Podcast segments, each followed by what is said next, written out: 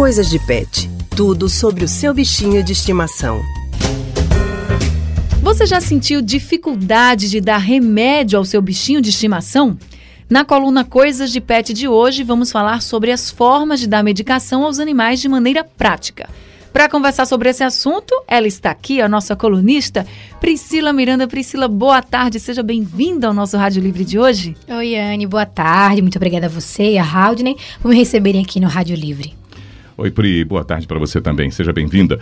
Muita gente reclama, Priscila, que remédio para gato ou cachorro é complicado de dar em casa, porque nem sempre o animal quer tomar, seja um remédio líquido ou comprimido mesmo.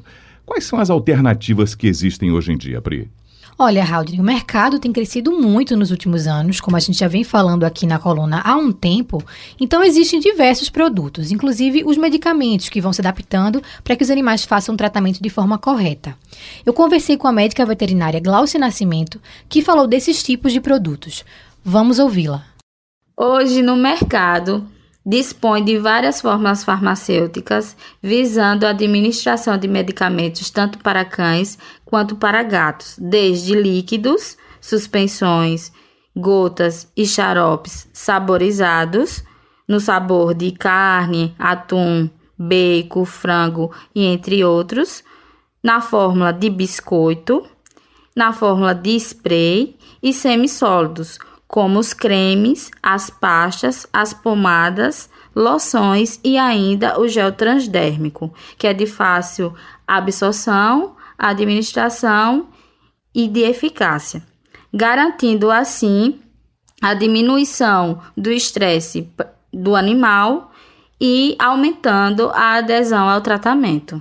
Pri, mas apesar de tantas opções que existem no mercado com relação aos remédios, se mesmo assim o animal não quiser tomar, o que é que o dono pode fazer? Existe alguma maneira ou algum truque, alguma dica aí que você possa dar que faça com que o pet tome a medicação sem problemas? O tutor do animal pode sim utilizar algumas técnicas que vão facilitar a ingestão do remédio, Anne, principalmente se for um comprimido. A veterinária Gláucia deu essas dicas. Pode-se recorrer a algum alimento que o animal tenha preferência, podendo fracionar o petisco, alternando em uma parte do petisco livre do remédio, em seguida o remédio e por fim o restante do petisco, em que o animal nesse momento ele se anima para comer o petisco e até mesmo esquece da medicação. Outra alternativa seria abrir bem a boca do animal, administrar a medicação mais próximo possível da garganta, segurar a boca por alguns segundos, certificando-se de que a medicação foi engolida pelo animal. E também outra alternativa é colocar o comprimido dentro de um alimento, por exemplo, um pedaço de carne.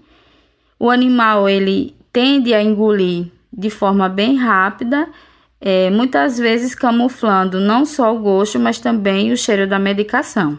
Outra dica importante de se falar é que se o tutor perceber que o animal não está se adaptando ao remédio de jeito nenhum, é interessante que procure o veterinário que passou o produto para saber se existe outra alternativa, até porque o sucesso do tratamento vai depender justamente que o pet tome a medicação direitinho. Por isso que é uma grande preocupação, não? Então é muito importante para você que tem um animal de estimação ter uma conversa com o veterinário para definir qual vai ser o melhor tratamento para a saúde do seu cachorrinho ou do seu gato. Não é isso, isso Pri? Isso mesmo, Anne. Dicas muito bacanas, Pri. Mais uma vez a gente te dá muito obrigado pela participação aqui no nosso Rádio Livre. Eu que agradeço a vocês, Raudney e Anne, e volto na semana que vem com mais informações sobre os bichos de estimação. Combinadíssimo, Pri. Uma ótima tarde para você. Obrigada, viu? E na semana que vem a gente se encontra. É isso aí. Tchau, tchau.